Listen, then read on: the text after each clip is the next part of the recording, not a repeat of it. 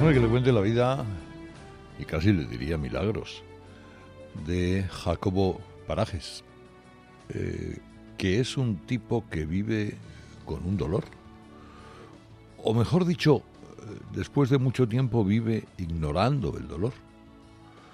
Bueno, eh, la vida de un hombre pues profesional de la, gestión comercial, del marketing, empresario, docente, y de repente le asalta una enfermedad incapacitante, la espondiloartritis anquilosante. Es una forma de artritis, es una forma de inflamación de articulaciones que normalmente se desarrolla más, por ejemplo, en la columna, eso eh, que aparece en la vida de los hombres en torno a los 20, entre los 20 y 40 años, y que siempre es dolorosa y que además pues, te obliga a dormir incluso sentado eh, durante algún tiempo.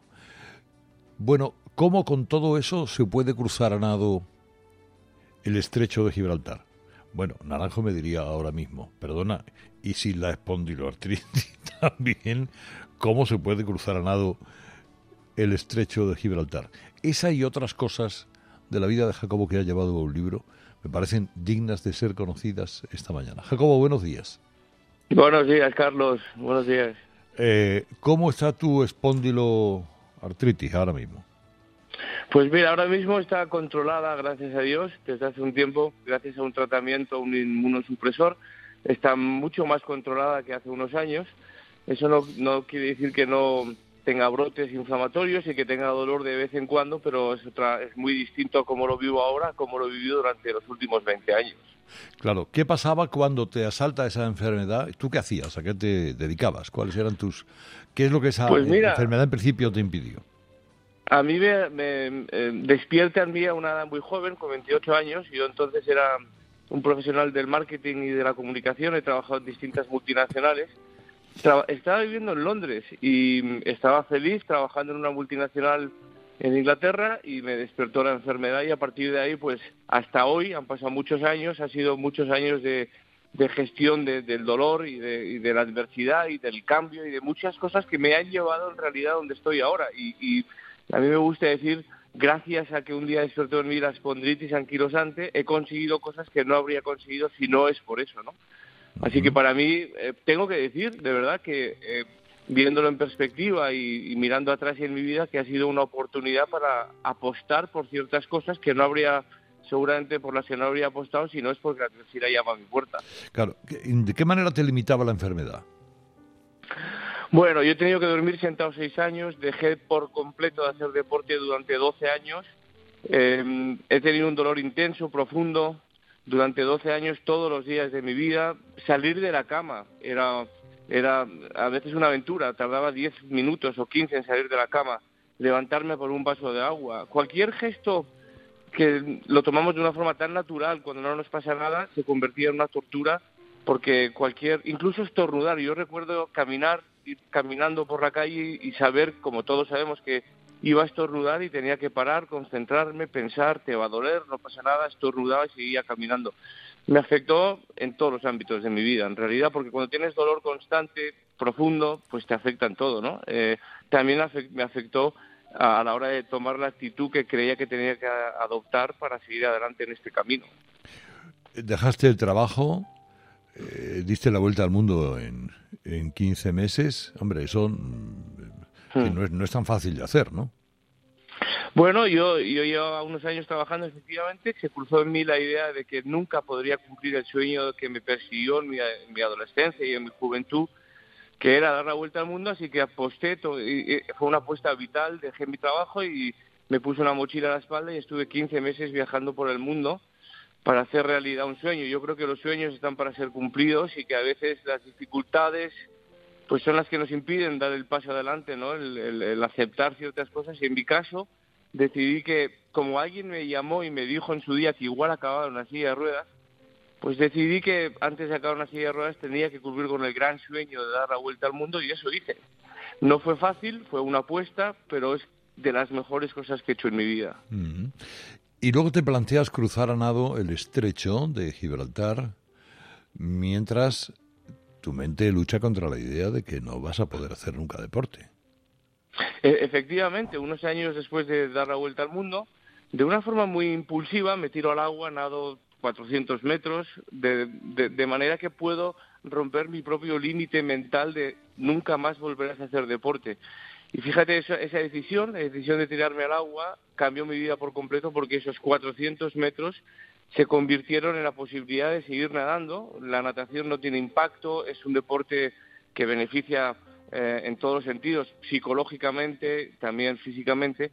Al no tener impacto, el dolor no era tan intenso cuando lo practicaba y pasé de nadar 400 metros durante más o menos cuatro años a un día decidir por qué no tomarme en serio la natación, intentar hacer algo que no ha hecho mucha gente como forma también de poder compartir con otras personas las posibilidades que tenemos los, los seres humanos desde nuestro dolor, ¿no? Es decir, cambiar esa actitud que en mi caso me llevó a intentar cruzar el estrecho de Gibraltar y conseguirlo más adelante y ser el primer espondilítico en, conseguir los retos que he ido consiguiendo a lo largo de, de estos últimos años.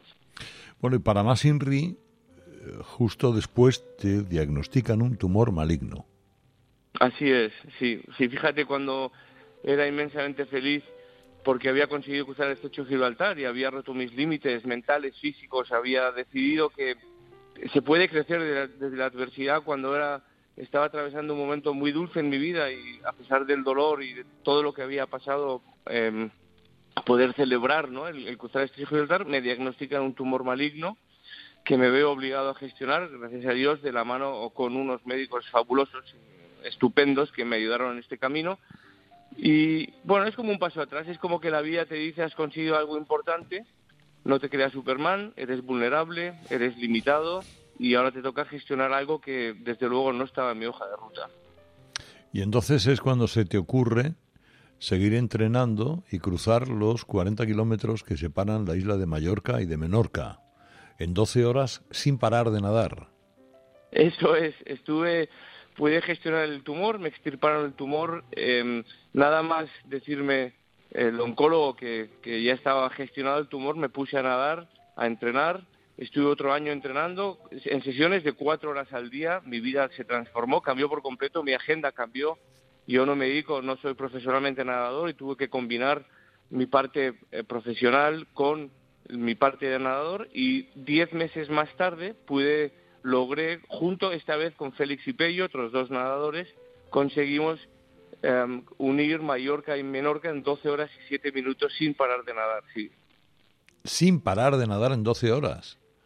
Sin parar de nadar, es verdad que hay momentos, cuando digo sin parar, quiero decir que no puedes tocar nada externo, nada exterior, no puedes tocar una Zodiac ni un barco de apoyo, no te puedes apoyar en nada, puedes parar a que te den habituallamiento, eh, líquidos o hidratos de carbono, proteínas, muy rápido en 30 segundos, tú estás flotando y mientras nadas sigues consumiendo hasta que has dejado has, consumido lo que tienes que consumir y ya sigues nadando al ritmo que, entiendes que tienes que nadar hasta llegar al otro lado, ¿no? Hasta llegar a, a Menorca nadando. Bueno, eh, yo creo que eres eh, la primera persona enferma crónica que hace eso, ¿no? Porque en Mallorca, Menorca la han hecho nueve, diez personas, no sé cuántas. Pues mira, cuando yo lo, cuando Félix Pello y yo lo conseguimos, fuimos el octavo, el noveno y el décimo. Eh, esto fue hace unos años, cuatro o cinco años. Desde entonces lo ha conseguido más personas. Yo desde luego sí que puedo decir que soy el, la primera persona con espondilitis anquilosante y habiendo superado un tumor que ha logrado estos retos y otros que he conseguido, ¿no? Pero esto no es lo más importante. Aquí lo importante de verdad es poder compartir con, con personas que en realidad tenemos menos límites de lo que pensamos, que podemos alcanzar grandes metas, pero que nos lo tenemos que creer, ¿no? Nos tenemos que acompañar de personas que de verdad eh, apuesten por nosotros y nosotros por ellos y, que nuestro límite está siempre más allá de donde pensamos. Ese es el verdadero mensaje. Si es con espondilitis o sin espondilitis, pues es un quizá un, un detalle más añadido, ¿no? Pero lo importante es compartir que el ser humano tiene enormes capacidades y tenemos casi casi la obligación de descubrir cuáles son las capacidades que tenemos y sobre todo que éstas sean útiles para otros. Esto lo escribiste en un libro, Lo que aprendí del dolor, ¿qué cuentas ahí?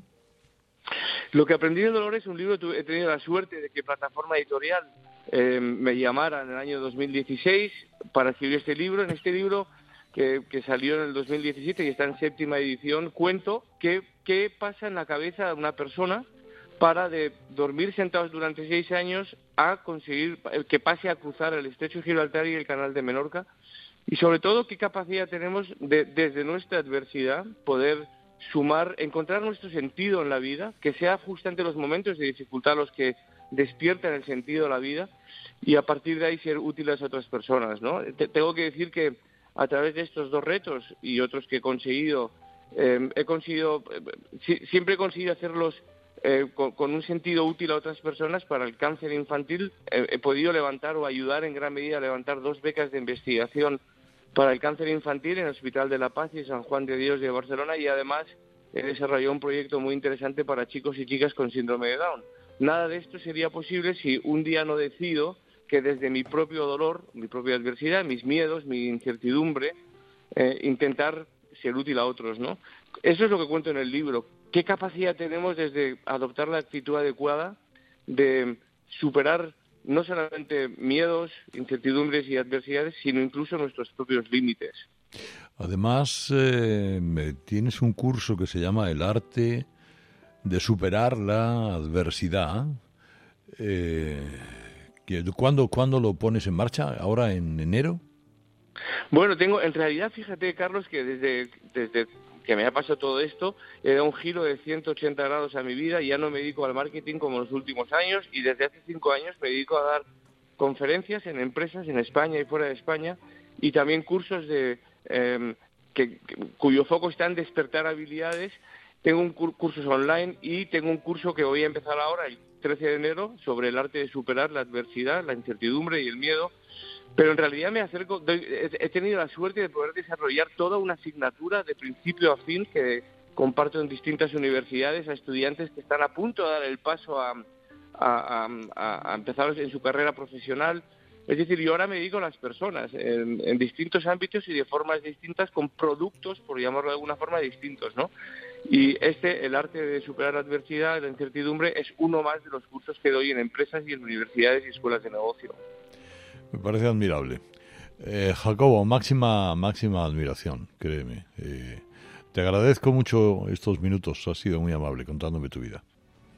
Muchas gracias, Carlos. Para mí es un honor poder hablar contigo y con tus oyentes y, de verdad deseo a todo el mundo un, un, año 2022 lleno de felicidad, de paz, de ilusión y de verdad que las personas pensemos que que, juntos podemos llegar muy lejos y que en la capacidad de cada uno está el superar su incertidumbre y su miedo para hacer para convertirse en mejor persona, si cabe incluso ayudar a los demás a ser mejor también, ¿no? Es una enorme oportunidad la que se nos presenta. Quedan todavía las preguntas que son las más interesantes, las que hace Goyo González.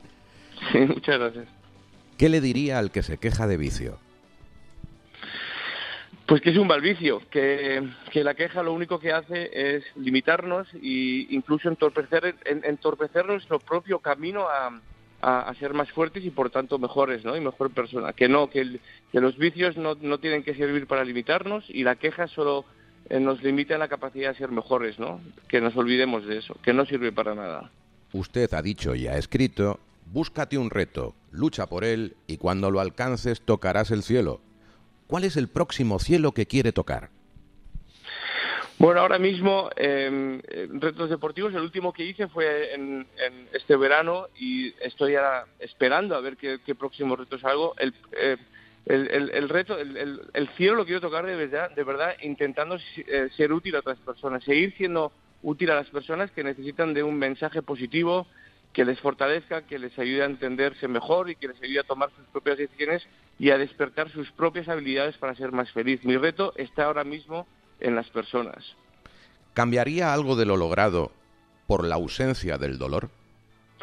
Pues mira, me atrevo a decir, y lo digo desde hace un tiempo, ni una coma de lo que me ha pasado en la vida lo cambio, porque justamente el dolor que un día despertó en mí es lo que ha despertado la necesidad de hacer las cosas que he hecho cuyo resultado ha sido el, intentar ser útil a otras personas. Luego, para mí, el buscar, el encontrar el sentido a mi vida y ser útil a otros despierta desde el dolor. Así que no cambiaría ni una sola coma de lo que he contado esta mañana. Y ya por último, usted es de Chamberí. ¿Tiene algo de tigre? Yo prefiero pensar que tengo más de delfín que de tigre. A mí mi entorno real es el agua y, y me siento muy cómodo rodeado de la fauna acuática, así que soy más delfín que tigre. Gracias, querido Jacobo, un fuerte abrazo. Muchísimas gracias, Carlos. Un abrazo y todo lo mejor.